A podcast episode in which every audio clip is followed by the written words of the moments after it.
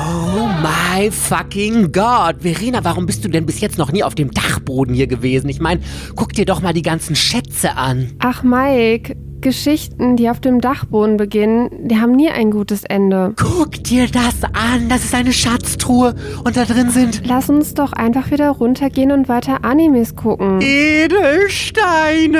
Oh my fucking Gott, Verena, wir sind reich. Wie viele Mangas können wir davon kaufen? Meinst du? Aber was ist, wenn da ein Fluch drauf liegt? Quatsch. Guck mal, da vorne ist was eingraviert. Siat. Ja. Ref. Reftruch. Kannst du das lesen? Seattle Reverto Ex. Verena!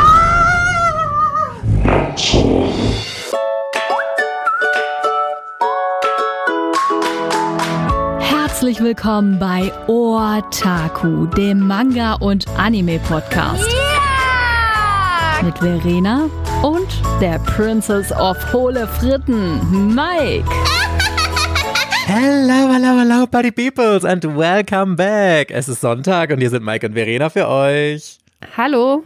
Mit einer monstermäßigen Folge heute. Oh my fucking Gott, Verena hatte eine richtig gorgeous Idee. Wir machen ja immer mal wieder Top-Listen und wir wollten dieses Mal von diesen klassischen Genres abweichen und uns auf was anderes konzentrieren. Und Verena meinte zu mir, Mike, lass doch mal eine Top-Liste über Monster machen. Vor allem, weil man da wirklich schön alle Genres miteinander vermixen kann. Man kann was Romantisches nehmen, man kann was Gruseliges nehmen, man kann was Mysteriöses nehmen oder was, wo alles gemischt wurde und sonst was. Und deswegen erwartet euch heute ein wunderschönes, buntes Potpourri aus monstermäßigen Sachen, oder Verena? Es ist super, super monstermäßig bei mir dieses Mal geworden. Und es ist auch überhaupt nicht, dass man, also ich glaube, man hätte keine einzige Serie jetzt von mir erwartet. Uh, das ist schon mal ein ganz interessanter Teaser. Guck mal, ich teaser jetzt auch mal ein bisschen.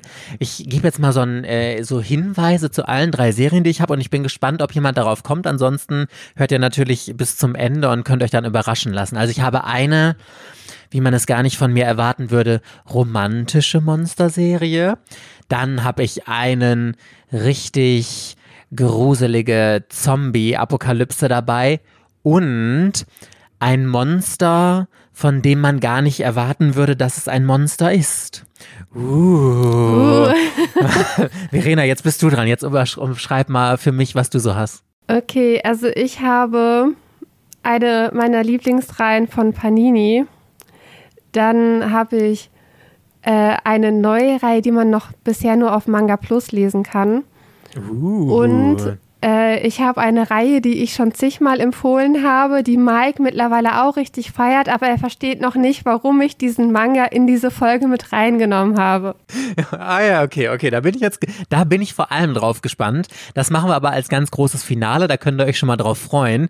Und worauf ihr euch auch freuen könnt oder worüber wir uns auch sehr freuen würden, wenn ihr mal auf Patreon vorbeischaut, patreon.com slash ortaku, denn damit wir euch diesen äh, Podcast hier komplett werbefrei anbieten können und auch immer unsere ehrliche Meinung sagen können und nicht auf Verlage angewiesen sind, freuen wir uns, wenn ihr uns unterstützen würdet auf Patreon und ihr bekommt dafür auch immer noch eine zusätzliche Episode jede Woche, immer am Mittwoch. Unseren Manga der Woche geht so 15 bis 30 Minuten, je nachdem, wie viel wir wieder so am Schnacken sind. Bekommt ihr also zwei Podcast-Folgen die Woche und wenn ihr ab Familienmitglied seid, gibt es sogar noch ein Video von uns beiden oder von einem von uns jeden Sonntag, dass man sich sehr schön zu Gemüte führen kann. Also, falls ihr Lust habt, schaut mal auf patreon.com slash ortaco vorbei, ist auch unten in der Infobox verlinkt. So, Verena, ich fange an, damit du heute das große Finale bereiten kannst. Und als aller, allererste Serie habe ich einen Manga, den ich vor ewigen Zeiten schon mal angefangen hatte zu lesen und mir letztens erst komplettiert habe aus Zwang heraus, sage ich mal, weil ich hatte mir den auf Rebuy und so zusammengeschopft. Ich weiß gar nicht mehr, wie ich darauf gekommen bin. Ich glaube sogar, dass ich ein paar Bände bei Avell gesehen habe und dann so auf diese Serie aufmerksam geworden bin und mir dann immer mal wieder was Neues gekauft habe. Und jetzt war nämlich the point of no return. Deswegen, Party Peoples, wenn euch gefällt, was ich hier empfehle, schlagt so schnell es geht noch im Comic Shop oder so eures Vertrauens zu. Denn Carlsen hat gesagt, wir ähm, drucken diese Serie nicht mehr nach, die wird aus dem Programm genommen und damit auch nicht mehr von Carlsen verkauft und ist, glaube ich, sogar einige Bände, wenn nicht sogar komplett, das weiß ich ehrlich gesagt nicht so sicher, verlagsvergriffen, aber ich weiß, dass einige Comic-Shops und so den noch haben. Auf Amazon kriegt ihr den nicht mehr, aber wenn ihr den Comic-Shop eures Vertrauens habt und Lust habt, könnt ihr da mal vorbeischauen. Die Rede ist von I Am a Hero, eine der besten Zombie-Mangas den ich überhaupt gelesen habe. Ich habe noch nicht bis zum Ende gelesen. Ich habe inzwischen die ersten fünf Bände von äh, 20, Verena 22, wie viel 22 Bände und ich habe die Reihe komplett gelesen, also ich kann da gleich auch mal was zu oh, sagen. Ja, wunderbar. Hör mal, darauf ist Verlass, wenn Mike hier wieder nur am Scheiße labern ist oder sonst was, Verena hat immer noch weiter gelesen. Also, das Tolle bei I Am a Hero, erstmal kurz, worum geht es überhaupt? Wir begleiten einen, ja, sagen wir mal mäßig erfolgreichen Mangaka, der eigentlich nur Assistent von einem anderen ist und das langweiligste Leben führt, das man sich überhaupt nur vorstellen kann. In seinem Leben passiert nichts nichts, der hat so eine Freundin, das ist alles so, das dümpelt so vor sich hin und das ist einfach die Verkörperung der Langeweile. Bis dann immer mal wieder es so kleine Momente gibt. Zum Beispiel sieht er, wie eine Frau vom Auto überfahren wird und danach wieder aufsteht und zombie-mäßig einfach irgendwie weiterläuft, denkt sich aber auch nicht viel dabei und ach ja, mein Gott, weiß ich nicht. Und das Krasse ist, das ist der komplette erste Band. Also der komplette erste Band passiert nichts. Wirklich gar nichts. Und ihr wisst ja, wie krass ich bin, wenn nichts in Mangas passiert und wie schnell ich von irgendwas gelangweilt bin. Aber lustigerweise fand ich das trotzdem total fesselnd. Und ich habe mich die ganze Zeit gefragt, was passiert jetzt hier? Und die ganze Geschichte geht erst ganz am Ende auf den letzten drei, vier Seiten von Band 1 los dass, es ist jetzt ein minimaler Spoiler, aber es ist halt wirklich nur der Story-Auftakt, ähm, dass die Freundin des Mangakas auch ein Zombie wird. und damit beginnt die eigentliche Geschichte erst und dann beginnt diese Zombie-Apokalypse, dass die Untoten sich auf den Straßen herumtreiben und unser erfolgloser Mangaka merkt, jetzt ist die Chance, um ein Held zu sein und er möchte das auch gerne erfüllen und macht sich dann auf Zombiejagd, um da äh, was zu reißen für die Menschheit, sage ich jetzt mal. Und das Besondere an dieser Geschichte ist, wahrscheinlich haben jetzt ganz viele an The Walking Dead oder irgendwie sowas gedacht, ist es aber gar nicht. Also bis auf die Thematik dahinter, dass es auch eine Zombie-Apokalypse ist, gibt es sehr, sehr wenig Überschneidung in der Geschichte, weil vor allem der Erzählstil sehr unterschiedlich ist. Bei I Am a Hero ist es ein sehr, sehr langsamer Erzählstil. Also es wird sich super viel Zeit mit der Story gelassen. Es basiert auch gar nicht so sehr auf Action. Also wenn ihr jetzt total viel Action sehen wollt und Gesplatter und so, dann seid ihr in diesem Manga falsch es ist zwar teilweise schon sehr skurril gezeichnet und sehr blutig etwas, aber es ist nicht so, dass der Fokus auf Action liegt. Der Star, äh, der der äh, Fokus liegt die ganze Zeit mehr auf dem Storytelling, dass ähm, die Charaktere äh, eine Entwicklung durchmachen, dass die gezeichnet werden, dass die Story vorangetrieben wird und nicht so sehr darauf, dass jetzt groß irgendwie Drama, Action oder Gemetzel oder irgendwie Schießereien oder irgendwie sonst was passiert. Dadurch wirkt der Manga an der einen oder anderen Stelle so ein bisschen langweilig, deswegen habe ich den jetzt bewusst nochmal auf Platz 3 meiner äh, Empfehlung heute gesetzt.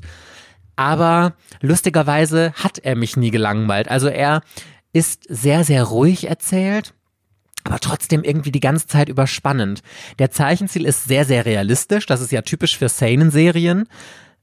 Also nicht dieses typische Manga-mäßige, sondern halt, wie gesagt, sehr realistisch. Und was ich ganz, ganz toll fand bei dieser Serie, es wird super viel über Bilder erzählt. Also klar gibt es auch Text und schon ein bisschen was zu lesen, aber ganz, ganz viel, was in der Geschichte passiert, wird über die Bilder selbst erzählt. So kleine Angewohnheiten, die der Hauptcharakter hat oder wenn etwas passiert, dass nicht immer alles nur geschrieben steht, dann könnte man ja auch einfach ein Buch schreiben, sondern dass ganz viel über die Zeichnung getragen wird. Und das hat mir tatsächlich sehr gut gefallen, auch wenn die Zeichnungen so im ersten Moment ein bisschen gewöhnungsbedürftig sind. Wie gesagt, sehr realistisch gehalten Teilweise sind die Gesichter so ein bisschen eintönig oder verzerrt oder so, aber das hat mich jetzt beim Lesen ehrlich gesagt nicht so gestört, weil ich fand, man hat sich da sehr schnell dran gewöhnt. Aber super interessant erzählt. Also ich kenne jetzt das Ende noch nicht und ich weiß nicht, wie es sich nach Band 5 weiterentwickelt, aber mir hat es wirklich sehr, sehr gut gefallen einer der besten Zombie-Mangas, die ich bis jetzt gelesen habe. Mike, es ist der beste Zombie-Manga, den man auf dem deutschen Markt lesen kann. Ich finde, es gibt keinen besseren. Ähm, es gibt bei mir das Aber, dass ich tatsächlich, äh, ich habe die Reihe nicht mehr, weil ich das Ende nicht mochte. Und weil ich dann dachte, ich werde die Reihe nicht mehr lesen und habe mir dann in irgendeinem Effekt habe ich die halt verkauft. Mittlerweile ist die Reihe dreimal so viel wert, wie als der Preis, für den ich die verkauft habe. Und so einfach, wie du beschrieben hast, äh, dass man die jetzt einmal in den Comicshop geht und sie halt noch kaufen kann, das ist auch nicht mehr. Äh, die ist mittlerweile schon relativ teuer geworden. Also das sind nicht wenige, die die mittlerweile für 300 Euro komplett handeln. Und da sind auch nicht wenig Bände mittlerweile von vergriffen, beziehungsweise dadurch, dass Carlsen ja die Lizenz abgegeben hat und wahrscheinlich mussten da noch Restbestände aus dem Lager geschrottet werden oder so. Aber es ist wirklich, also ich kann das vergleichen mit äh, Fort of Apocalypse und High School of the Dead. So, okay, so, also unter den dreien ist es auf jeden Fall mit Abstand der beste Zombie-Manga.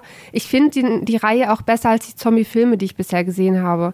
Weil es, also der Typ hat gar nicht die, äh, die, das Bestreben, die Menschheit zu retten mit seiner Schrotflinte, sondern er will einfach nur überleben und halt irgendwie den nächsten Tag halt noch bekommen.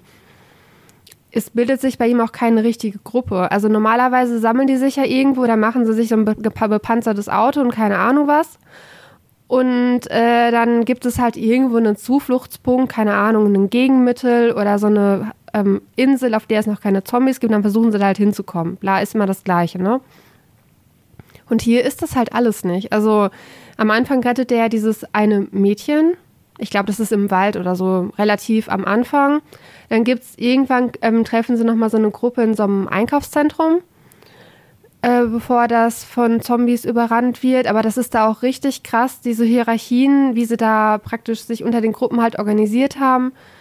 Äh, zeitlich läuft er dann wieder fast komplett halt alleine rum. Es hat so eine krasse Atmosphäre, dieser Manga. Und der ist so toll erzählt und es fühlt sich tatsächlich sogar realistisch an. Also, dass man sich denken könnte, wenn es eine Zombie-Apokalypse geben würde, könnte es so ablaufen, wie in diesem Manga dargestellt wird. Also, das war jetzt nicht übertrieben, dass der jetzt auf einmal, keine Ahnung, so voll die krass starken Menschen sind, die dann alleine auf einmal voll toll schießen können und äh, jeden Zombie in den Kopf treffen und damit ist halt die Menschheit gerettet oder was, sondern er ist ja wirklich, also er hatte halt diesen Spleen mit seiner Schrotflinte, dass er halt diese Waffe halt hat, die er eigentlich gar nicht haben dürfte. Und das ist halt das Einzige, was ihn halt in dieser Geschichte praktisch auszeichnet und dass er halt ein äh, gescheiterter Mangaka ist. Ich, der Zeichenstil ist nicht ganz so mein Fall, aber er passt halt unglaublich gut zu dieser Atmosphäre. Und ganz viele Zombie-Geschichten sind ja auch, haben ja auch immer so viele Edgy-Elemente. Also High School of the Dead, die, das ist ja voll mit Edgy-Elementen. Die Mädels haben alle riesige Brüste und, hier, und sind auch ein bisschen dumm tatsächlich. Oh ja, dass da auf einmal dann so eine Wissenschaftlerin auftaucht und pipapo. Und das ist bei I Am Hero, das ist alles frei davon. Also ich, der Manga ist wirklich, bezüglich Zombie-Apokalypsen, ist er wirklich lesenswert. Was fandest du ähm, vom, von diesem Erzählstil? Weil ich meinte ja gerade, dass der halt sehr ruhig und langsam erzählt wird, ohne viel Action. Hat dich das irgendwie gestört oder fandest du das sogar angenehm? Ich fand das gut. Das hat so eine krasse Atmosphäre ausgemacht. Also ich hatte wirklich teilweise immer Angst, weiterzulesen, weil man ja immer darauf wartet, dass die jetzt wieder auf Zombies treffen oder teilweise auch, dass die Menschen untereinander sich anfangen umzubringen in ihrer Verzweiflung. Was weiß ich, die sind irgendwo jetzt in diesem Einkaufszentrum, die Vorräte gehen aus, die müssen irgendwie raus äh, und müssen neue Vorräte holen. Das ist, das ist ja dann ein Kampf ums Überleben. Und äh, da ist ja nicht mal der nächste Freund. Die sind ja alle, selbst die Menschen sind ja fein untereinander, weil wenn es nur noch begrenzt Nahrung halt gibt, ähm, dann will jeder natürlich sein Stück halt abhaben, weil man ja sonst verhungern würde. Und teilweise dann noch diese Atmosphären, wenn die in, wenn er halt in so ein verlassenes Einkaufszentrum halt kommt, da liegt da noch jemand so halb totgebissen halt irgendwie rum äh, die Lebensmittel sind alle verschimmelt und dann halt findet er noch irgendwie so ein paar Konserven oder was. Also es ist wirklich eine richtig, richtig tolle Atmosphäre und das macht diesen, das passt auch zu dem Erzählstil. Der ist wirklich passend dafür gewählt. was mir am Ende nicht so ganz gefallen hat, ist irgendwie, die Zombies haben am Ende so ein bisschen komisch agiert und da gab es dann bei den Zombies so ein höheres Ziel und das war mir am Ende ein bisschen zu abgespaced. Das fand ich tatsächlich am Ende sehr merkwürdig und das hat mir halt nicht gefallen. Bei irgendwie Zombie-Geschichten werden immer komisch aufgelöst. Oder hast du schon mal eine gute Auflösung für eine Zombie-Geschichte gehabt? Boah, da verfragst du mich. Ich bin ehrlich gesagt nicht so in Zombie-Sachen allgemein. Ich habe auch The Walking Dead, habe ich irgendwie fünf Folgen von geguckt und habe es dann abgebrochen, weil es einfach nicht so äh, meine Serie ist. Aber allgemein stehe ich eigentlich gar nicht so sehr auf so Zombie-Sachen, aber das hat mich jetzt tatsächlich überzeugt, muss ich sagen, weil ich es halt auch wirklich, was du gerade meintest, weil ich es halt so realistisch fand, weil ich mir gedacht habe, okay, natürlich ist eine Zombie-Apokalypse relativ unwahrscheinlich, aber wenn es eine Zombie-Apokalypse geben würde, dann fände ich diese Variante davon noch am realistischsten. Okay, Verena, ich bin total gespannt, was du uns als erstes mitgebracht hast. So, von dem möchte ich einfach gerade lieber erzählen. Und zwar geht es um Witch Watch von Kenta Shinohara. Und jetzt wundert man sich denn, Verena Witchwatch, welcher Manga-Verlag bringt das denn in Deutschland raus? Ja, die Antwort ist gar keiner momentan. Ich lese das tatsächlich auf der Manga Plus App ähm, auf Englisch und es sind jetzt elf Kapitel draußen. Ich habe alle gelesen und ich bin begeistert. Ist äh, bezüglich Monster in der Geschichte gibt es Hexen und Oger aber es hat so den Flair von Sabrina total verhext oder verliebt in eine Hexe oder sowas aus den 70ern.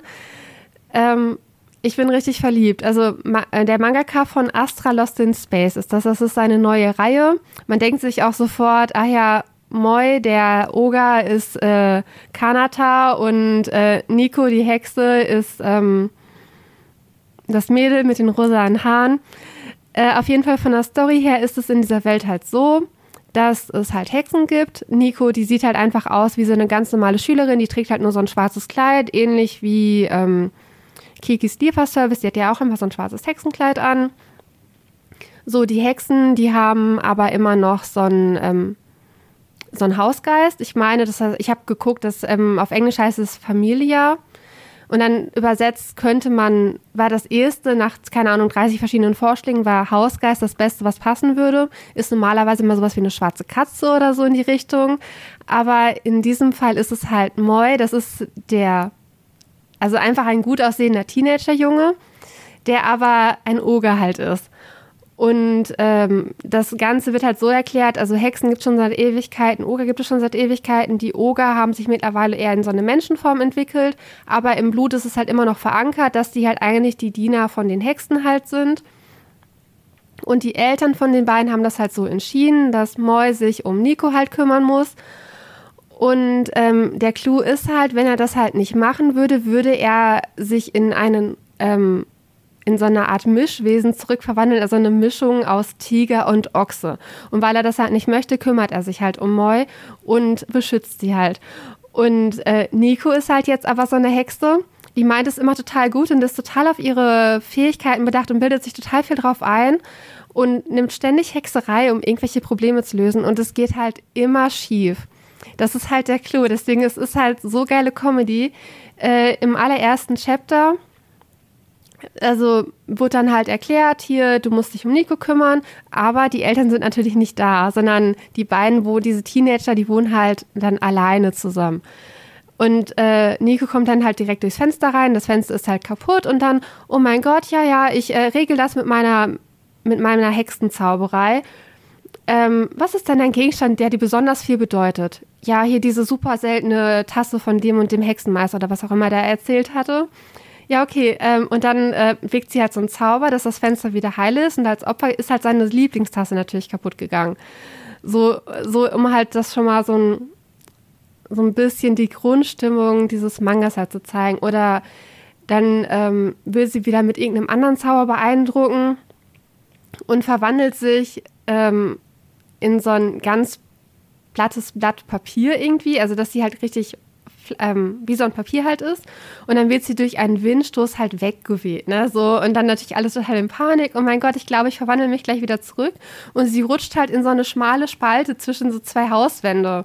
Und wenn sie sich dann zurückverwandelt, wäre sie, wäre sie ja gestorben, weil sie dann zerquetscht worden wäre. Und ähm, weil Moya ein Oger ist und so super, super stark ist, kann er dann ähm, diese Wand halt kaputt schlagen. Jedes Chapter hat halt immer momentan irgendwie irgendwas, was Nico halt machen möchte. Es geht halt immer schief. Moll muss immer seinen Kopf halt hinhalten und sie halt retten. Und dann ist das Ganze noch so an mit ähm, Nico, denkt sich halt die ganze Zeit, Moll sieht so gut aus, also total stark und gut aussehend und äh, sexy und sie ist ja auch voll das hübsche Mädchen. Er wird bestimmt mehr Gefühle für sie entwickeln und so und er checkt halt überhaupt nichts. Das ist auch nochmal so, der hat immer so total dieses äh, in die Richtung blickt, dass er mal wieder die Andeutung halt überhaupt nicht verstanden hat. Und sie versucht ihn halt immer so ein bisschen zu beeindrucken und er ist halt immer damit beschäftigt, sie zu beschützen. Das geht dann auch noch weiter. Da dachte ich auch so, oh, das, das war auch wieder so cool. Die gehen ja dann in die Schule und er trichtert dir ein, du musst unbedingt darauf achten, du darfst in der Schule auf keinen Fall zaubern. Das muss unbedingt geheim bleiben, dass du eine Hexe bist.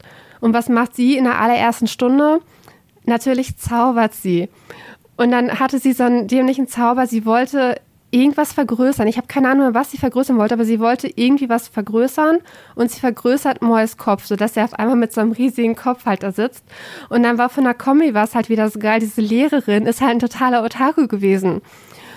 Und äh, dann waren da irgendwelche Hunter-Hunter-Referenzen, weil man dann auf einmal Mois äh, Haarlocke ging auf einmal so hoch wie bei Gon, als er sich in diese krasse Form im Chimera Ameisen-Arc verwandelt hat. Äh, so, und dann denkt sie, ist das Gon aus Hunter Hunter? und dann dachte sie halt, das ist eine Halluzination, weil sie zu viele Animes geguckt hat. Weil das danach dann irgendwie wieder normal aussah. Lange Rede, kurzer Sinn, ist es natürlich sofort aufgeflogen, dass sie eine Hexe ist. Und kurz danach ist aufgeflogen, dass Moin ein Oger ist. Und die Klasse war begeistert. Ne? Die dachten sich, boah, ist das geil. Dann sind sie erstmal, keine Ahnung, hier durch die Gegend geflogen, weil Nico dann wieder beeindrucken musste mit so einem äh, Flugzauber, mit so einem, dass die halt alle, also alle Klassen sitzen gelangweilt im Unterricht und deren Klasse fliegt über den Schulhof, ne? so in so einer Antischwerelosigkeit da ist natürlich auch wieder was schiefgegangen. Das ist immer. Und dann ist jetzt im Kapitel 9, glaube ich, ist noch ein neuer Charakter aufgetaucht. Ich weiß aber nicht, was es ist. Ich glaube, das ist ein Troll oder sowas in die Richtung. Der ist auch mega. Und ich feiere die Kapitel. Ich mag diese, ich mochte früher Sabrina total verhext total gerne. Das ist aber noch besser als Sabrina total verhext, weil ich mag diese Charakterkonstellation, ich mag Nikos Art, ich mag Moi als äh, Charakter total gerne. Ich finde diesen neuen Troll, der dazu gekommen ist, total toll und äh, ich freue mich tatsächlich jeden, ich glaube, das kommt immer montags und ich hoffe, sie heißt doch wirklich Nico. Ich saß hier jetzt gerade und habe überlegt, also Moi wird natürlich nicht so ausgesprochen, ist auf jeden Fall richtig. Aber der heißt auch nicht so, aber sie hat den damals so genannt, weil sie seinen richtigen Namen nicht aussprechen konnte. Und ich meine, sie heißt Nico. Wenn sie nicht Nico heißt, tut es mir sehr leid. Ähm, aber es ist so toll und ich freue mich jeden, jede Woche auf dieses neue Chapter. Und jetzt musste ich zwei Wochen warten wegen dieser Golden Week in Japan. Ist der 1. Ähm, Mai bis 7. Mai oder so, ist da ja immer absolut nichts los und alle sind am Feiern. Ja. Und dann ist halt auch bei den Magazinen halt immer Pause.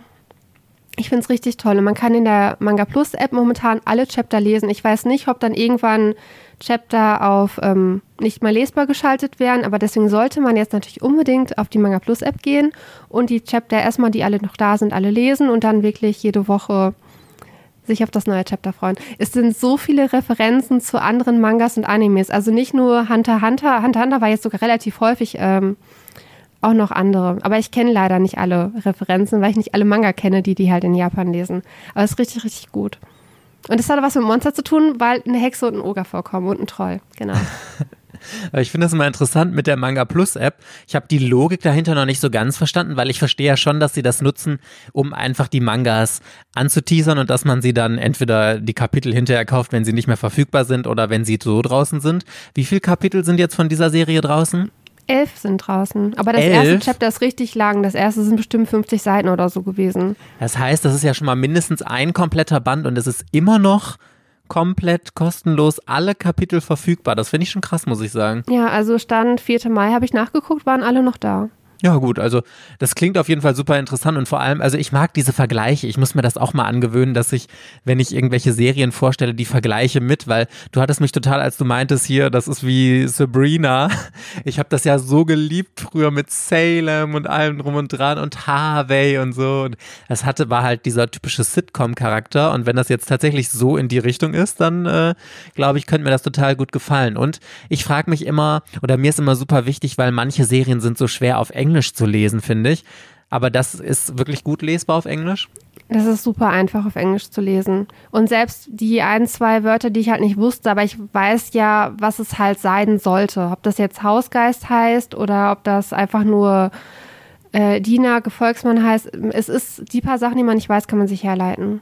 Und es ist so angenehm zu lesen. Ich habe ja vorher Fruits Basket gelesen und diese Panels und wie man da durch die Seiten gehen muss. Und beim Vergleich dazu Kenta Shinhara, der, das hat so einen guten Lesefluss. Ich weiß immer, was ich als nächstes lesen muss und ich sehe auch immer alles in den Panels. Ne? Und bei ähm, Fruits Basket hast du, bist du so häufig durcheinander gekommen mit dem Lesefluss, mit dem, wer da gerade redet und sowas. Und das war so kompliziert zwischendrin. Aber Kenta Shinhara, der schreibt wirklich toll. Also ich, ich finde es auch, find auch total anfängerfreundlich. Falls ihr übrigens äh, Verenas komplette Review zu Fruits Basket äh, hören wollt, Verena hat ihn nämlich gerade gelesen. Das war unser Manga der Woche, den wir diese Woche auf Patreon vorgestellt haben. Dann ein Grund mehr auf patreon.com slash otaku mal vorbeizuschauen. So, Verena, now I have the next series for you. Und das Lustige ist, äh, wir haben uns nicht vorher abgesprochen, muss man ja dazu sagen. Und trotzdem haben wir beide eine Serie in unserem Programm heute hier, die auf Englisch ist. Und ich habe Beauty and the Beast, Schöne und das Beast von Tokyo Pop in der 2 in 1 Special äh, Edition. Das ist so toll. Ich meine, es ist, also es ist die Disney-Variante. Tokyo Pop äh, US ist es, glaube ich, also die englischsprachigen Sachen, die haben so viel ja von Disney. Ich glaube, da hatten wir auch mal in einer Folge drüber gesprochen. Und Schön und das Biest ist tatsächlich bis jetzt mein absoluter Favorite aus dieser Disney-Kategorie. Ich habe bis jetzt noch nichts Besseres gelesen, vor allem weil es so ein spannendes Storytelling hierin gibt. Es sind, ähm, es ist ein Sammelband, den ich hier habe. Es gibt die auch einzeln, aber ich glaube, die konnte man auf Amazon hier in Deutschland, glaube ich, nur noch Beast's Tale kaufen und nicht mehr Bell's Tale. Auf jeden Fall äh, ist es ein Sammelband und hier wird die Geschichte einmal aus der Sicht von Belle erzählt und einmal aus der Sicht vom Beast. Und das ist so toll gemacht. Erstmal finde ich den Zeichenstil total schön. Das lehnt sich nicht an der, ähm, an der Disney-Verfilmung, an dieser Zeichentrick-Verfilmung aus den 90ern an, sondern an der Realverfilmung mit äh, Emma Watson, die ich absolut vergöttere, eine der besten Schauspielerinnen auf der ganzen Welt, so eine tolle Frau, toller Charakter. Und äh, auf jeden Fall an dieser Realverfilmung lehnt sich das an, sind auch die Zeichnungen inspiriert und so. Und es ist so schön und so toll und es ist so spannend erzählt, vor allem die Geschichte an sich ist ja eigentlich wirklich eher aus Bells Sicht erzählt. Und deswegen fand ich es so spannend, den Manga aus der Sicht des Biestes zu lesen, weil in beiden Geschichten fehlen Aspekte, weil Belle ja nicht alles miterlebt, was das Biest erlebt und das Biest erlebt nicht alles, was Belle erlebt und diese Aspekte sind dann halt jeweils in den Geschichten rausgelassen und die kriegst du dann nur in der anderen Seite mit. Und da die grundsätzliche oder die Hauptgeschichte, die wir aus dem Film kennen, ja eigentlich aus Bells Sicht erzählt ist, war einfach die äh, Seite aus Sicht des Biestes total interessant, weil hier nochmal ganz neue Aspekte eingebracht wurden ich fand alleine den Start total toll, ähm, weil hier mehr darauf eingegangen wird, was in der Disney-Verfilmung äh, aus den 90ern ja angeteasert wird, wo das Beast da am Anfang von dieser Bettlerin äh, begrüßt wird, die ihm die Rose anbietet dafür, dass sie bei ihm übernachten darf und er lehnt ja ab. Und das wird hier deutlich ausführlicher, als es im Film gemacht wird, erzählt. Und man bekommt so einige Eindrücke in seine Gedankenwelt, in seine Seele, auch in seine Hintergrundgeschichte mit seinen Eltern, was er äh, mit denen für ein Verhältnis hatte, weil im, äh, in der Zeichentrickverfilmung kommt das ja alles gar nicht vor oder da wird auf die Eltern von ihm ja überhaupt gar nicht eingegangen und sowas und also hier gibt es nochmal einige ganz nette Aspekte drin. Natürlich nicht sonst wie überschweifend. Es sind halt zwei Einzelbände, die in einem Sammelband zusammengefügt wurden. Also das ist natürlich trotzdem eine sehr geraffte Erzählung aber wunderschön. Und wenn ihr Fans von Die Schöne das Biest seid, von der Disney-Verfilmung oder so, dann müsst ihr das unbedingt lesen. Das ist auch relativ günstig. Ich meine, ich habe 10 Euro dafür bezahlt. Also hier steht 16 Dollar, also 15,99. Sagen wir mal, das sind so 11, 12 Euro und da ja keine Buchpreisbindung auf englischsprachige Bücher ist, ich meine, ich habe das bei Amazon irgendwie für 10 Euro oder so gekauft. Also super günstig für ein Sammelband, relativ hochwertig, kann man eigentlich mit der Massiv-Edition oder mit äh, Extreme-Editionen von Tokyo Pop vergleichen. Das ist genau die gleiche Aufmachung, Softcover, relativ dick, schönes, hochwertiges Papier und so. Die Zeichnungen sind toll gemacht. Also ich bin da super von begeistert und ihr wisst ja, ihr kennt ja meine große Leidenschaft für Disney und äh, ich freue mich immer, wenn irgendwas rauskommt, in dem meine Disney-Leidenschaft mit der Manga-Leidenschaft vereint werden kann. Und ich hoffe ja immer noch darauf, dass Tokyo Pop Deutschland sich irgendwann auch entscheidet, diese ganzen tollen Serien mal nach Deutschland zu bringen. Aber ich habe irgendwie so im Gefühl, dass das nicht passieren wird. Wenigstens Tokyo Pop, bitte, bitte, bitte. Frozen 2, gezeichnet von Arina Tanemura, den habe ich ja letztens auch gelesen. Habe ich übrigens auch auf Patreon sehr ausführlich in einem Video vorgestellt mit Bildern und allem drum und dran. Ähm, falls euch das interessiert, dafür äh, lohnt sich Patreon natürlich auch. Aber das hier ist auch absolut großartig. Kommt nicht von Kaori Yuki bei Carlsen jetzt auch so eine ähm, Disney-Variante von Alice im, ähm, Alice im Wunderland oder so raus? Oder war das Die Schöne und das Biest? Ich weiß den Titel gerade nicht mehr, aber es könnte doch sein, dass das halt auch so eine Interpretation von einer dieser Disney-Märchen halt ist, oder? Ja, genau. Ich, ich bin aber auch ehrlich gesagt gerade, ich meine, das war auch tatsächlich Schön und das Biest. Ich bin mir nur nicht so ganz sicher, ob das wieder ihr Monster-Stil, also ihr Stil ist wie jetzt zum Beispiel Alice in Murderland, was ja gar nichts mit Alice im Wunderland zu tun hat. Und dann halt in ihrem Stil halt erzählt und irgendwie total abgewandelt. Oder ob das halt wirklich dieses Mal doch relativ vorlagengetreu ist. Weil wenn es vorlagengetreu wäre, dann wäre es ja, glaube ich, wieder richtig interessant für dich. Von einer Mangaka, die einen sehr schönen Zeichenstil hat. Also ich habe jetzt mal gegoogelt hier, das heißt Belle und das Biest im verlorenen Paradies. Also basiert auf Schöne das Biest, obwohl auf dem Cover auch die Hauptfigur einen roten Mantel umhat. Vielleicht ist das so ein bisschen Märchen gemixt mäßig. Aber also ich glaube, das basiert auf äh, der Geschichte von Schöne das Biest, aber der ursprünglichen, die ist ja von Disney auch schon sehr abgewandelt worden. Aber ich glaube, es ist wieder dieses typische Kaori Yuki-mäßige, dass sie das sehr in ihrem düsteren eigenen Stil und da eine eigene Story erzählen wird, die jetzt nur grob an die ursprüngliche Story angelehnt ist. Aber ich kaufe es auf jeden Fall trotzdem, weil der interessiert mich tatsächlich sehr. Okay, soll ich mal mit meiner nächsten Reihe weitermachen? Yes, please. Oh mein Gott, also da hatte ich jetzt noch voll die Eingebung. Ich war die ganze Zeit überlegen, ich wollte die ganze Zeit Beasts of Abigail oder sowas nehmen. Aber nein, jetzt habe ich gesagt, ich nehme Pochi und Kuro von äh, Planet Manga oder Panini Manga. Das ist in vier Bänden abgeschlossen ist ein Mystery-Action-Manga. Eigentlich ist es eher Comedy. Es ist hundertprozentig Comedy. Und ich habe jetzt nochmal Band 1 gelesen, um sicher zu gehen, dass ich es halt immer noch total toll finde. Und ich finde es halt immer noch total toll. Ähm, der Haupt, also das startet damit, es spielt halt alles in der Dämonenwelt. Es ist total alles überspitzt. Also es sind so viele ähm, Dämonen-Klischees halt drin, dass es halt wieder total cool und lustig ist.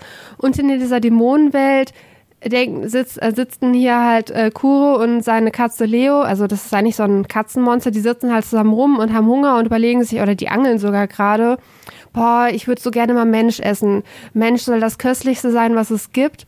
Und Mensch ist aber super, super selten. Ich habe noch nie einen Menschen in der Dämonenwelt gesehen. Und zack, was haben seine Angel? Ein Menschenmädchen. Und dann so, boah, total aufgeregt, boah, krass, wir haben ein Menschenmädchen geangelt und äh, wir müssen das jetzt sofort essen. Dann panieren sie die, äh, wollen sie halt zubereiten und sie kommt dann so langsam wieder zu sich. Und ähm, wundert sich halt, was da jetzt los ist.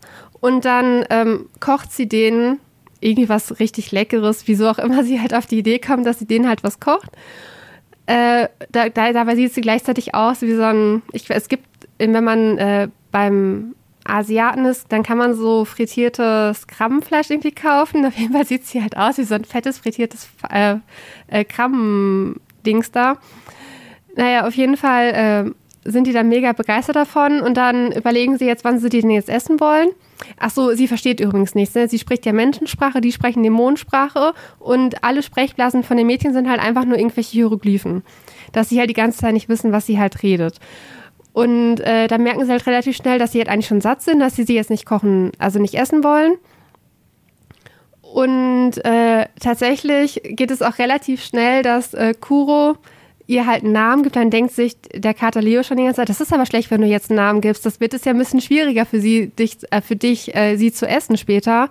Im Sinne von, man gibt ja auch seinen Haustieren oder seinem, wenn man ein Schwein vielleicht hat, gibt man oder seinem Kaninchen, man gibt ihm ja auch keinen Namen, wenn man vorhat, dass das halt irgendwann im Kochtopf halt landen soll. Äh, ja, auf jeden Fall sind sie, ist er dann irgendwann total in sie verschossen. Also, dass er sie halt mega, mega süß findet und dann tatsächlich äh, beschließt, äh, ihr tatsächlich irgendwie zu helfen. Und sie versuchen dann halt irgendwie in Band 1 zumindest jemanden zu finden, der nach Gerücht schon mal mit Menschen zusammengelebt hat. Irgendwie so ein krasser Dämon. Vor 150 Jahren hat er mal mit Menschen zusammengelebt. Falls er halt die Menschensprache sprechen kann, damit sie halt mit ihr halt sprechen können. Parallel taucht dann auf einmal so eine fette Riesenschlange auf, die dann auch relativ schnell spitz kriegt, dass sie Menschen bei sich haben.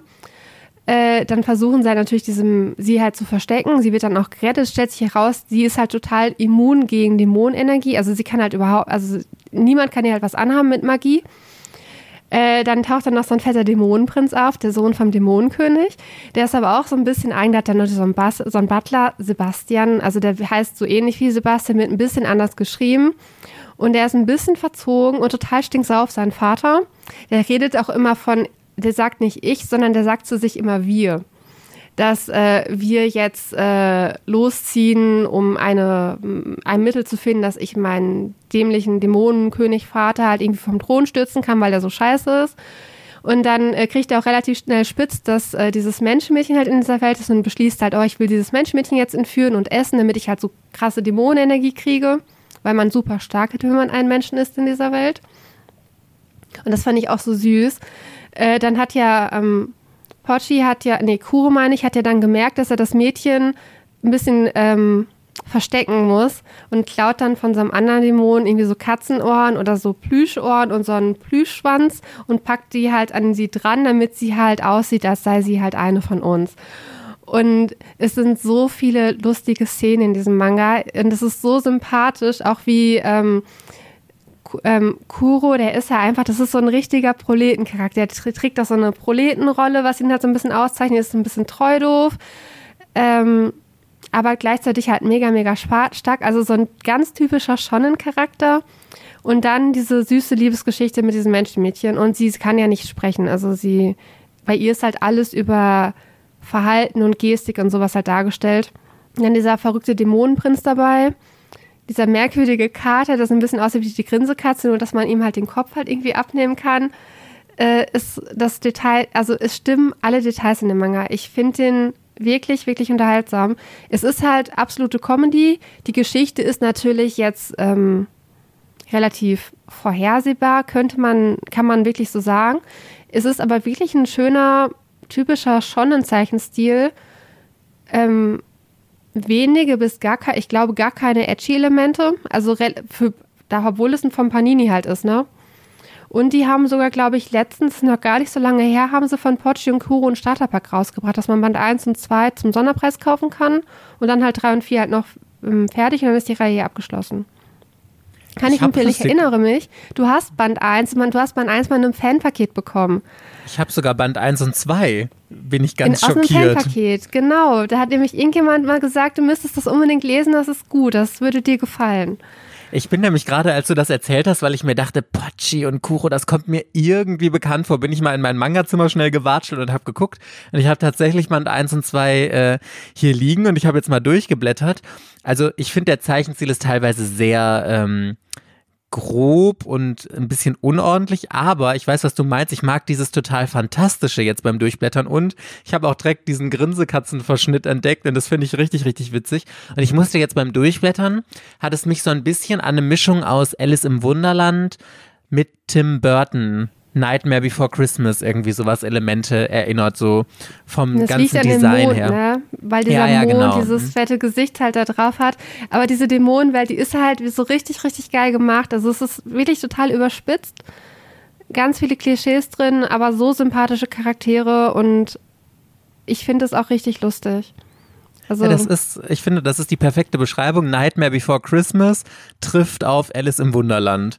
Auch wenn ich mir diese Dämonenwelt hier so angucke und so, also wenn das jetzt der Humor so ist, wie du sagst, dann kann ich mir das tatsächlich sehr, sehr witzig vorstellen. Und das ist ja das Schöne immer mit vier Bänden, kannst ja jetzt auch nichts falsch machen, obwohl äh, acht Euro pro Band natürlich auch erstmal ja, obwohl es inzwischen auch schon fast ein Standardpreis. Ne? Und der zweite Band, den ich hier habe, der ist auch relativ dick, muss ich sagen. Die sind alle relativ dick. Ich finde die auch von der Qualität äh, eigentlich ganz gut. Also jetzt muss ich mal Panini-Qualität ein bisschen meckern. Ich hatte hier schon wieder zwei verblasste Seiten drin, also wo der Druck halt nicht richtig war. Und das hatte ich ja letztens noch in 20th Century Boys Band 6, war das, was wir letztens gelesen hatten. Mehrere Sprechblasen total verschmiert, also total unordentlich gedruckt. Und ich hatte ganz viele blasse Seiten drin, die halt überhaupt keinen Schwarz-Weiß-Kontrast hatten, wo halt einfach, als wäre die Druckerpatrone, weiß ich nicht, halb leer gewesen oder so. Ich weiß gar nicht, woran das liegt, dass das so, dass die Abends so verblasst drucken. Hatte ich schon ewig gar nicht mehr. Ich hatte das in einem ganz alten, alten Kiss Me Teacher Band, irgendwie Band 8 oder so, das habe ich sogar deswegen neu gekauft. Und äh, jetzt hier in 20th Century Boys wieder und bei Pochi und Kuro war das halt auch drin. Ich habe keine Ahnung, kann auch äh, Pech sein, aber wir hatten ja bei 20th Century Boys verglichen. Deine ja. Bände hatten fast die gleichen Druckfehler wie meine. Und Michis waren halt alle in Ordnung. Vor allem den auf den gleichen Seiten. Das ist ja immer das total Verrückte. Also ich bin relativ sicher, dass das ein Produktionsfehler in der, äh, in der Druckerei ist, dass dann irgendwie da was abfärbt oder irgendwie so. Ähm, aber das ist ja trotzdem mega ärgerlich und das darf einfach nicht sein. Und mir ist es tatsächlich auch schon öfter aufgefallen, dass das gerade bei Panini ein Problem ist. In anderen, äh, bei anderen Verlagen kann ich mich jetzt zumindest spontan nicht daran erinnern, dass mir das schon aufgefallen wäre, aber bei Panini tatsächlich schon in irgendwie zwei, drei, vier Serien oder so. Und das finde ich super ärgerlich. Also man konnte bis jetzt noch immer alles zwar lesen, was ich lesen wollte, aber also alleine, dass die Schrift verschmiert ist, finde ich es echt ein No-Go. Also ich bin jetzt nicht so, dass ich da sage, obwohl jetzt hier bei 20th Century Boys überlege ich tatsächlich, da überlege ich ja eh, ob ich mir die Serie einfach noch ein zweites Mal ins Regal stelle, einfach nur um sie zweimal zu haben. Aber also da ärgert mich das schon, dass das so verschmiert ist, gerade weil das so eine Serie ist, die mir so viel bedeutet und die ich so überragend großartig finde. Und weiß ich nicht, da muss ich nochmal drüber nachdenken. Aber so, also vom ähm, Blättern und also ansonsten vom Druck finde ich äh, den, den Manga jetzt von Panini gut. Und er ist halt überhaupt nicht typisch Panini. Also normalerweise, du hattest hier ja letztens auch irgendwie so einen Panini-Manga, wo du dachtest, der interessiert dich und dann blätterst du durch und denkst, boah, alles voll mit Brüsten, habe ich schon gar keinen Bock mehr weiterzulesen. Wie ja, war denn genau. das? Äh, Sternensammler äh, oder so? Plunderer. Nee. Plunderer, die Sternjäger, ne? Ja, das fand ich ganz furchtbar. Da habe ich nur gedacht, das kann doch nicht euer Ernst sein. Wirklich. Aber ich glaube, das ist auch so eine Panini-Krankheit, dass die ganz oft einfach die Serien haben, wo super krass Fanservice ist. Das, das finde ich ja bei Panini so faszinierend. Die haben entweder so übertrieben krasse Szenen-Highlights wie 20th Century Boys, ähm, Berserk oder jetzt auch für dich Banana Fish und sowas. Und dann haben sie wirklich so richtigen Ramsch, wo du dir denkst, ach nee, ich meine, es gibt für alles natürlich eine Leserschaft und äh, wer bin ich da irgendwie zu richten, was Ramsch ist und was nicht? Meiner Meinung nach einfach nur. Aber, oh nee. Also bei Panini-Serien bin ich tatsächlich inzwischen viel, viel vorsichtiger, was ich kaufe, auch wenn ich dann oft von der Inhaltsangabe her denke, oh, das klingt ja ganz interessant, weil du immer damit rechnen musst, dass übertrieben viel Fanservice drin ist und das schreckt mich einfach unfassbar ab, dass ich dann wirklich, also da kann die Story, also die Story muss schon so stark sein, dass ich drüber hinweglesen kann, wenn da extremer Fanservice betrieben wird und riesige Brüste und ständig Panty-Shots und so. Das, das fuckt mich einfach nur richtig ab und das kann mir sehr stark den, Lese, den Lesegenuss versauen, muss ich sagen. Aber du, die nächste Reihe hat doch überhaupt keinen Fanservice, die du vorstellen möchtest, oder? Ganz genau. Deswegen bin ich nämlich froh, äh, dass Naoki Urasawa das nicht macht. Wir lesen zwar gerade 20th Century Boys, aber der passt ja, obwohl der thematisch auch fast in diese Kategorien reinpassen würde, aber auf meine Nummer eins passt natürlich der Manga, der alleine schon vom Titel perfekt in die Kategorie Monster-Mangas passt. Monster von Naoki Urasawa. Vor allem mag ich, dass das so ein interessantes Spiel mit diesem Namen hat, weil wenn man Monster hört, denkt man natürlich immer an gruselige Schauerwesen, die total entstellt sind und Angst und Schrecken verbreiten. Aber das Monster in Monster ist ja ein, ähm, ein Mensch, ein ganz, ganz schrecklicher Mensch. Ich habe es zwar vor ewig und drei Tagen, es ist wirklich ewig her, dass ich Monster mal vorgestellt habe. Deswegen gute Chance, um jetzt nochmal das zu erwähnen.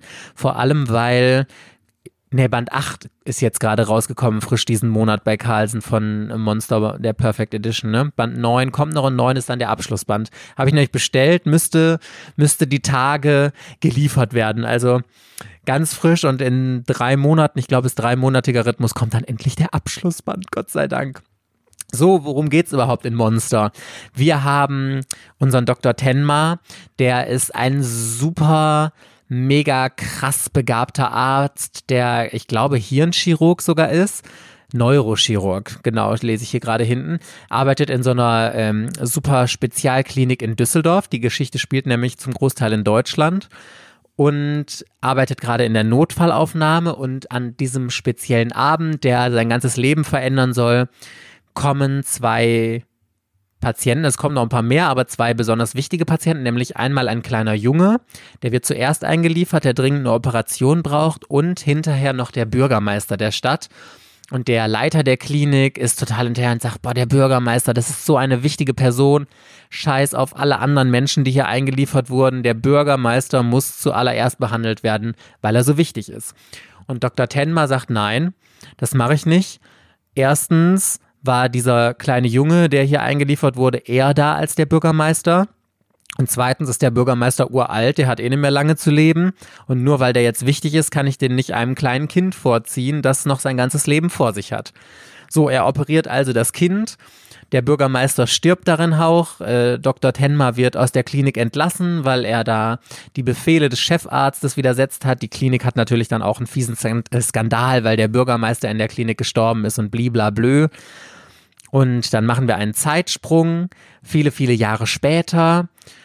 Und ein grausiger Massenmörder, ein äh, ja, Serienkiller treibt sein Unwesen und wir erfahren, dass das genau dieses Kind ist, das Dr. Tenma damals nicht hat sterben lassen, sondern dem Bürgermeister vorgezogen hat, es zu operieren und diesem Kind das Leben gerettet, anstatt dem Bürgermeister, denn sonst wäre dieses Kind damals gestorben.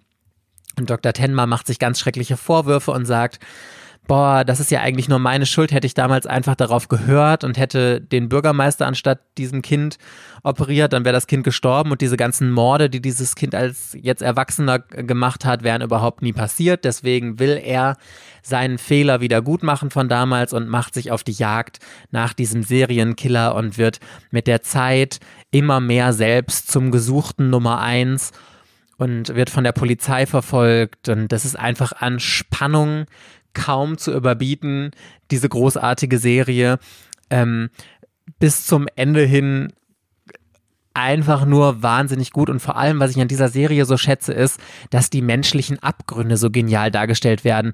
Was macht einen Menschen eigentlich zum Monster, ist auch so ein bisschen die große Frage dahinter ähm, es geht auch so ein bisschen darauf ein, dass wir Menschen ja alle irgendwas Böses in uns haben. Wir sind ja nicht einfach nur gut oder nur schlecht, sondern wir haben mehrere Aspekte. Dann wird auch die Frage gestellt, was ist überhaupt gut, was ist schlecht. Also es ist so sehr auf einer anderen Ebene und deswegen richtet es sich ja auch eher an ein erwachseneres Publikum und das ist einfach, ich meine, es ist von Naoki oder Sava, was soll ich euch sagen? Es ist äh, einfach nur absolut genial und ich liebe auch diese neue Ausgabe von Carlsen. Die ist so hochwertig mit der Klappbroschur.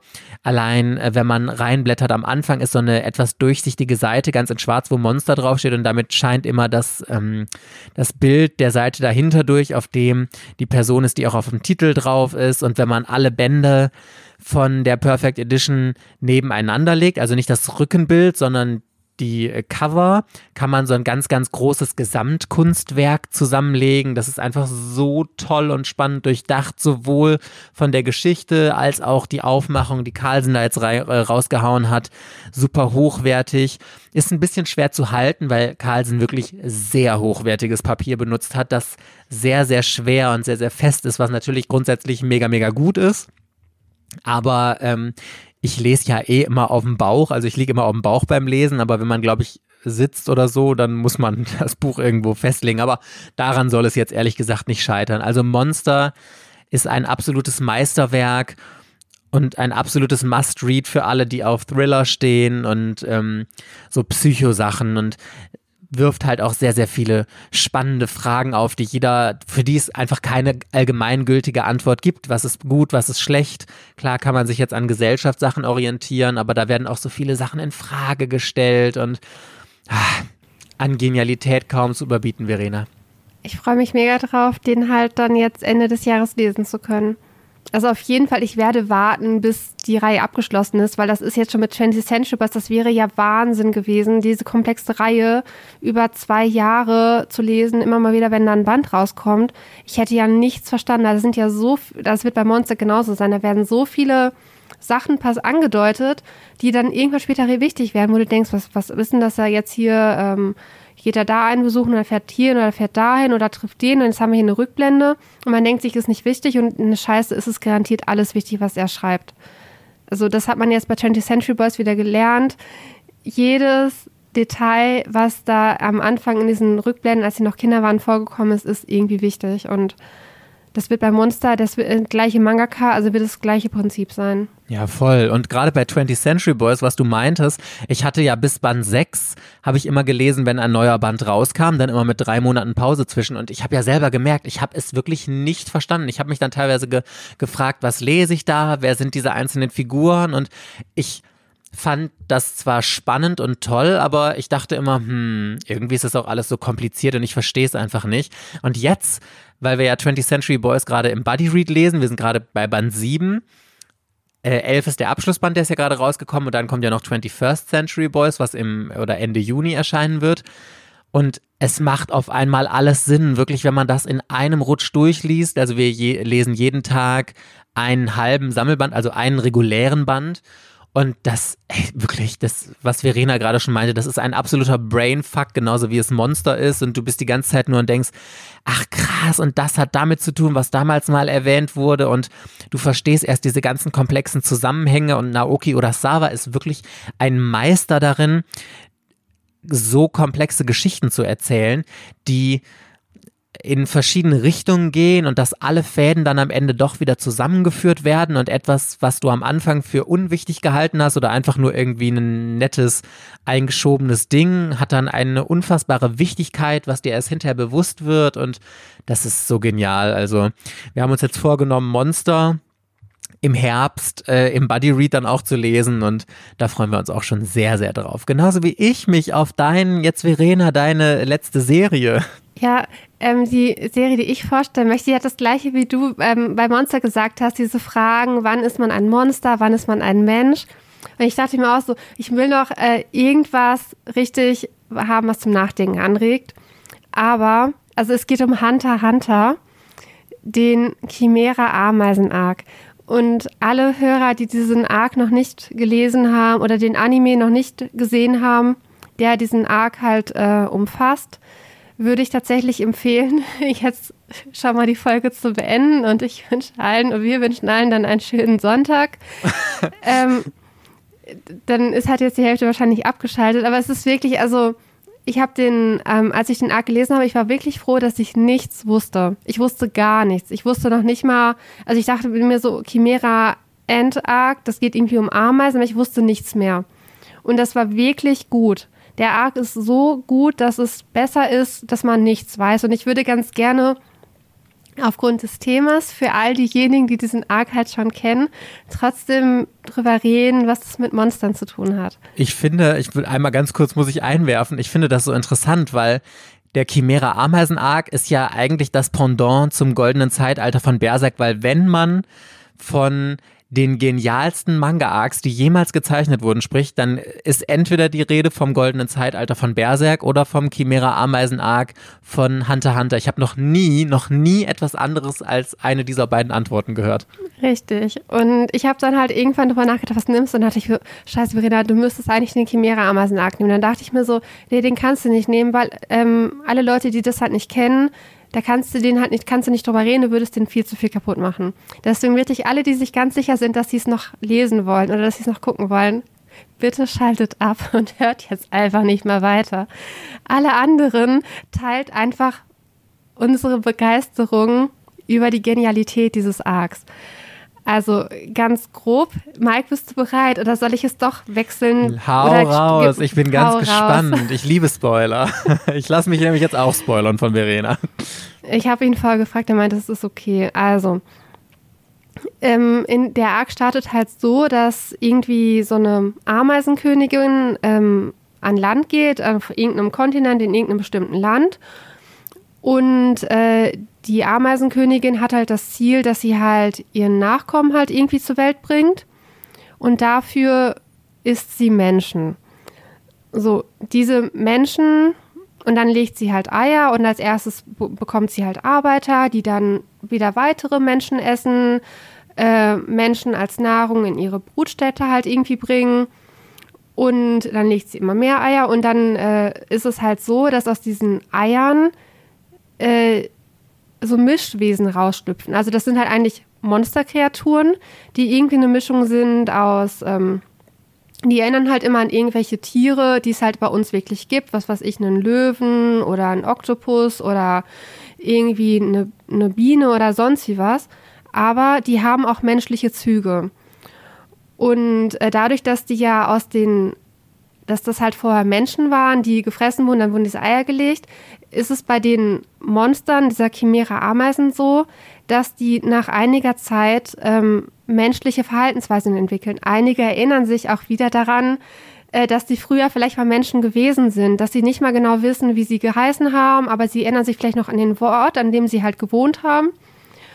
Und aber dadurch, dass ja diese Chimära-Ameisen jetzt praktisch dieses Land halt angreifen und da ganz viele Menschen halt umbringen, werden die ja zu Feinden erklärt und dann werden halt die, die Hunter-Organisation wird halt damit beauftragt, ähm, diese Chimära, dieses Chimära-Ameisen-Problem zu lösen. So, und äh, dann reisen Gon, Kilua und ähm, von Gons Vater noch ein sehr guter Freund, die reisen halt auch mit in dieses Land halt und wollen halt gegen diese Chimära-Ameisen kämpfen. Und dann passiert schon die erste schlimme Sache. Also, ach nee, muss ich noch vorher kurz erwähnen, äh, diese Königin brütet, bevor sie die, ihren, diesen Prinzen halt bekommt, oder den König meine ich, äh, brütet sie drei so richtig krasse Kämpfer halt aus. Die sind übermäßig stark und die sind auch stärker als Hunter. Und eine von den dreien schafft es halt, Gon Kilua und diesen Freund halt anzugreifen und dieser Bekannte von Gons Vater stirbt in, bei diesem Kampf halt und Kilua kann Gon mit Mühe und Not halt retten. Ähm, die Königin bekommt halt dann irgendwann den Herrscher, der der Herrscher dieser Welt halt irgendwie werden soll, Meruem, stirbt bei dieser Geburt und ähm, Meruem macht das dann, setzt das halt dann fort. Also der sorgt halt irgendwie dafür, dass, keine Ahnung, dass da zig Menschen ähm, zu seinem Palast strömen, äh, sich dann da fressen lassen und er da eine riesige Chimera-Ameisenarmee oder sowas halt irgendwie züchten kann. Und Gon, Kiloa und so eine ganze Truppe, die versuchen halt dann, nachdem sie es schon nicht geschafft haben, die Königin halt zu töten, versuchen sie halt dann ähm, Meruem als König dieses Stammes halt zu töten. So, und dieses Erlebnis, dass Gons Freund gestorben ist, aufgrund seiner Schuld, weil er unbedingt mit wollte und dann irgendwie nicht aufgepasst hat, gibt Gon sich die Schuld daran, dass dieser Freund gestorben ist. Und damit kommt er halt überhaupt nicht klar. Und Gon fokussiert sich immer mehr darauf, dass er dieses, ähm, diese eine Helferin von, von diesem äh, Ameisenstamm, dass er sie unbedingt töten will. Und ihm ist alles andere scheißegal. Und das ist bei Gon so eine Entwicklung zu einem Monster. Auf der anderen Seite hat man halt diesen unglaublich brutalen König Meruem, der keine Ahnung, wie viele Menschen dem zu Opfer gefallen sind und der unglaublich mächtig ist. Äh, der freundet sich mit einem blinden Mädchen an. Das ist total krass. Der macht dann halt irgendwie aus Langeweile und er ist auch super intelligent, immer so Spiele, so Strategiespiele wie Schachspielen und dies und das äh, gegen die besten Spieler der Welt und gewinnt halt die ganze Zeit. Und dann ähm, ich weiß gar nicht mehr, wie das Spiel genau heißt, ach, Schande auf mein Haupt, spielt er halt gegen dieses blinde Mädchen. Und dieses blinde Mädchen weiß ja nicht, dass sie in der Höhle von Monstern sitzt. Das ist alles irgendwelche Chimera-Kreaturen um sie herum und der König auch gar nicht menschlich aussieht. Und die ähm, beiden spielen halt die ganze Zeit dieses Spiel. Und ähm, der König fängt wirklich an, sich für dieses Mädchen zu interessieren und sich um sie zu sorgen. Dann später bei dem Angriff, ähm, Gon und die Leute greifen ja dann diesen Königspalast an und das Mädchen wird dann ähm, bei diesem Angriff schwer verletzt. Und für den König bricht in dem Moment wirklich eine Welt zusammen. Also der ist außer sich, aber er kann überhaupt nicht verstehen, warum er außer sich ist, weil er überhaupt nicht versteht, dass er diese menschlichen Gefühle halt entwickelt hat. Also Merium wird in dieser ganzen Geschichte vom Monster immer, immer menschlicher. Und gleichzeitig wird Gon immer mehr zum Monster in dieser Geschichte. Also bei Gon endet das damit, äh, er schafft es halt irgendwann, dieses, dieses äh, Monster, das seinen Freund umgebracht hat, zu stellen, um gegen sie zu kämpfen. Dabei braucht er seine komplette Nennenergie auf. Also er wird zusammen, keine Ahnung, er wird auf einmal erwachsen, zu seinem richtigen Muskelpaket. Die Haare sind keine Ahnung wie was lang. Er, schlä er schlägt diesen Kampf ähm, komplett außer sich vor Sinn und ist danach im Prinzip so gut wie tot. Und gleichzeitig ähm, wird halt Miriam immer, immer menschlicher, sorgt sich richtig um sein Mädchen, was halt dann äh, fast im Sterben liegt, beauftragt dann eine von seinen Helferinnen damit unbedingt sie ihr Leben hat zu beschützen. Und ähm, stellt sich dann tatsächlich dem Kampf gegen äh, Netiro. Das ist ja dieser ältere Lehrmeister, der, der auch schon in der Hunterprüfung am Ende halt irgendwie vorkommt. Und Netiro macht es nochmal richtig. Ähm, also es ist dann einfach ein, eigentlich so ein richtiger Kampf, wie halt typischer Shonen-Stil. Jeder kämpft mit seinen Fähigkeiten, bis halt einer praktisch am Ende besiegt ist. Und Netiro wird besiegt in dem Kampf. Und äh, das Fiese an diesem Kampf ist dann tatsächlich, dass Netero hat in sich drin eine Atombombe.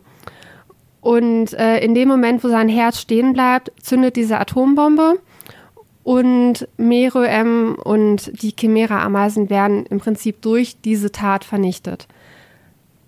Aber sie werden nicht so vernichtet, dass sie sofort tot sind, sondern sie sterben ganz langsam an dieser radioaktiven Strahlung. Also dass halt da nochmal wirklich mit aufgearbeitet wird, dieses äh, Trauma. Japan hat ja zwei Atombomben bekommen und die Grausamkeit der Menschen, also dass die mit Atomwaffen und keine Ahnung was kämpfen und keine Ahnung zig und Millionen von Opfern fordern mit diesem grausamen Mittel Atomwaffen das ist, das ist so krass in diesem Manga halt umgesetzt.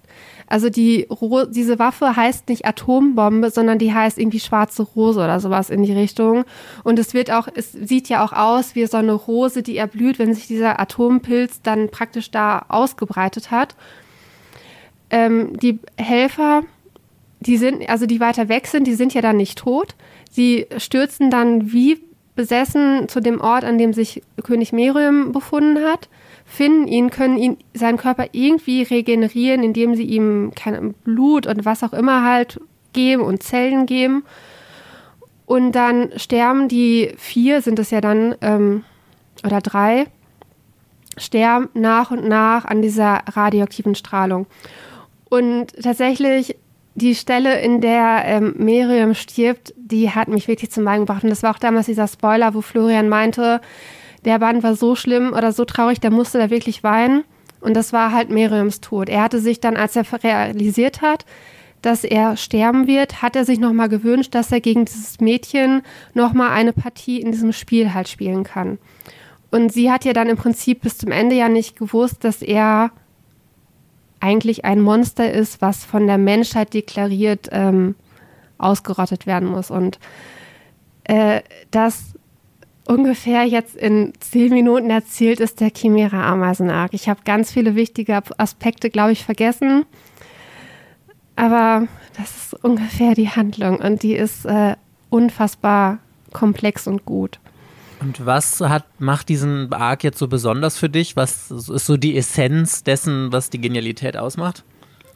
dass einem wirklich der Menschheit wird der Spiegel vor Augen gehalten. Menschen sind Monster. Ah, okay. Ja, das, das ist ja dann tatsächlich ähnlich ist, sogar wie bei Monster von Naoki oder also auch klar auf eine komplett andere Weise, Art und Weise, wie es erzählt wird und so, aber ähm, die äh, Intention dahinter dann, ne? Ähm, was ich, worüber ich jetzt gar nicht eingegangen bin, diese ähm, Chimera-Ameisen, die aus Menschen entstanden sind. Da sind einige bei, die die Seiten wechseln, die sich irgendwann mit den mit äh, Gon und so halt verbünden und denen halt helfen, äh, weil die ja dann im Prinzip nicht mehr als Monster gelten. Oder das ist auch eine Person, die wird während dieses Arcs noch in so eine Chimera-Ameise halt verwandelt. Für die gelten dann zum Glück später Sonderrechte, dass die nicht als Monster ausgerottet werden müssen, aber auch diese Entwicklung halt ne, von den von den ähm, Chimera-Ameisen, die diese menschlichen, die diesen menschlichen Verstand halt bekommen haben, dass die, das sind keine Killermaschinen, sondern die entwickeln Verstand und Empathie und tatsächlich sind die am Ende sogar menschlicher als Gon. Gon ist in diesem Arc, er ist, Gon ist richtig am Eskalieren. Aufgrund dieses Motives, er muss sich unbedingt rächen. Er wird zu so einem richtig brutalen Monster. Er ähm, die Freundschaft zu Kilua, die geht fast kaputt in diesem Band, weil er Kilua wirklich so vor den Kopf stößt mit seiner ähm, Art als Einzelgänger. Und es ist, äh, es passiert wirklich viel. Also man kann über jedes einzelne Chapter und über jeden einzelnen Charakter kann man ewig lange sprechen. Welche Bände umfasst das? Oh, das waren so viele. Ach Gott, wie weit ging das denn? Ähm, dann fängt das an 18, 19 bis 28 oder so, 29. Ah, okay, fast zehn Bände also. Ja, man kann es an den Covern erkennen. Ich glaube, auf dem ersten Band, der, wo es anfängt, ist, eine, ist die Königin drauf. Und auf den letzten Bänden sieht man im Prinzip, äh, wie die. Ach nee, man kann es an den Covern erkennen. Doch relativ eindeutig, wenn man sie sich anschaut. Okay. Es ist, es ist wirklich, wirklich gut. Okay, Party Peoples, that was it mit unserer Monster-Folge. Wenn ihr noch irgendwelche anderen Anregungen habt, was wir unbedingt mal für euch auflisten sollen oder sonst was, dann könnt ihr uns gerne über Instagram schreiben. Und dann wollen wir uns noch bei unseren Patreons bedanken, vor allem bei unseren Superfans Terbi, Tine und Tom. Vielen, vielen Dank für eure Unterstützung und auch bei allen anderen Patreons, die uns unterstützen. Ja, und ansonsten freuen wir uns natürlich, wenn wir uns nächste Woche Sonntag in der nächsten Ortaco-Folge wiederhören. Bis dann, ihr Lieben. Tschüss. Ciao.